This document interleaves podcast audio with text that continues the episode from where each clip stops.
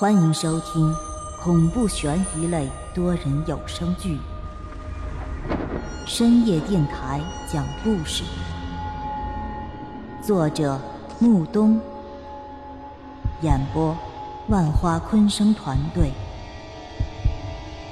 精彩马上开始。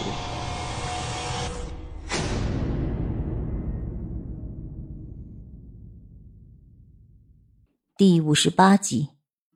王伟的整个身子如同是泄了气的皮球一般，被压成了一片薄薄的烂泥。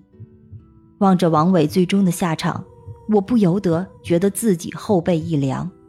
李白说的那几句话，在我的脑海中不断的回响。来自地下的恶魔，难道那个神秘人就是他口中的恶魔？从医院回来的时候，我整个人都浑浑噩噩的。满脑子都是王伟出车祸时的场景。回到家，我一人窝在沙发上，打开电视看着今日的新闻。今日，老城改造工程正式启动，沿着安西路康宁街一线的大小街道夜市都将南迁至城东，首批移民工作已经完成，接下来便是大面积的拆迁工程。下面有请当地记者进行实地采访报道。镜头一转。并看到一个女记者拿着话筒，在一大批的工业废墟前做着报道。受记者采访的是一个头戴蓝色工程安全帽、西装革履的大胖子。那胖子挺着一个大肚子，一边受着采访，一边喘着粗气。这已经是西城第三次改造了。最初这一片是西城别墅区，后来城市渐渐扩大。便将这一片别墅区改造，改造成了居民区和城市生活区。但现在城市发展迅速，所以这一片老城区便需要再一次进行改造，将其改造成为商业生活区并行的开发区，能极大的改善人民的生活品质。那胖子在镜头面前长篇大论的演讲。丝毫都没有引起我的兴趣，而此时我的注意力全部集中在那片废墟之后的高楼上。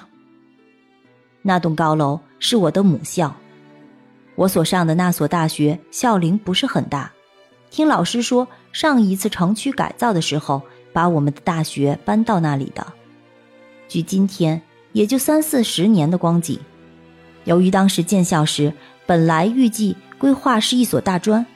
所以这小区面积便没有审批多少，在我的记忆里，那校园里就只有五六栋宿舍楼，还有一个回字形的教学楼。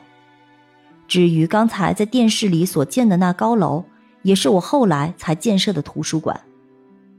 当时哥们可不是什么好学生，所以只知道那是图书馆而已，从来都没有进去过。看着电视机里的白色高楼，我便不由得想起了我的大学时代。那段时光可以说是我这辈子度过的最幸福的一段时光了，没有升学作业的压力，也没有赚钱养家的苦恼，整日无非就是上课、吃饭、睡觉，三点一线，轻松而惬意。而就在我满脑子回忆大学时光的时候，手机却再次亮了起来。又是那个熟悉的号码，只不过这次他的头像换了，变成了一只戴着黑色斗篷的猫。我以为上次我没听他的话，他会就此放过我呢，谁成想这没多长时间又联系我了。我说过，背叛我的人不会有好下场的。那王伟只是个开始。如果你和他一样，完全背叛我的话，恐怕你的结局也不会太好。背叛你，什么意思？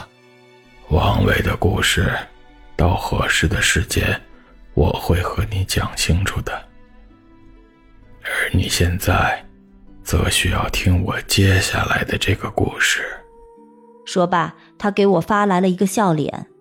而后，笑脸的背后又跟了几个字：“安西路七十一号序。”又是一个难以入眠的漫漫长夜。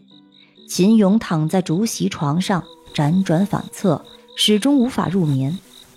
每当他闭上眼睛的时候，脑子里便顿时浮现李淑芬老公躺在地上的画面，无法安眠。再加上天气闷热，他便缓缓地起身，走到外面抽烟。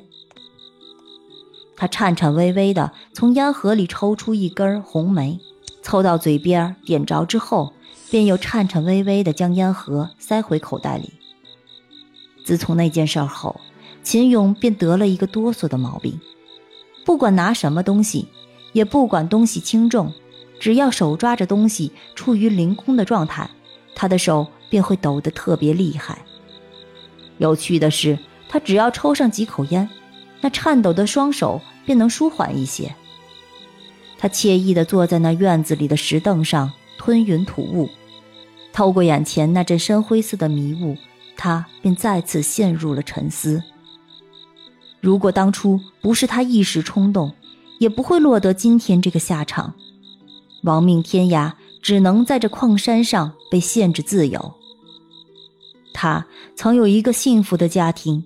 有一个漂亮的女儿，还有一个贤惠的妻子，而这一切都终结在一个叫李淑芬的女人身上。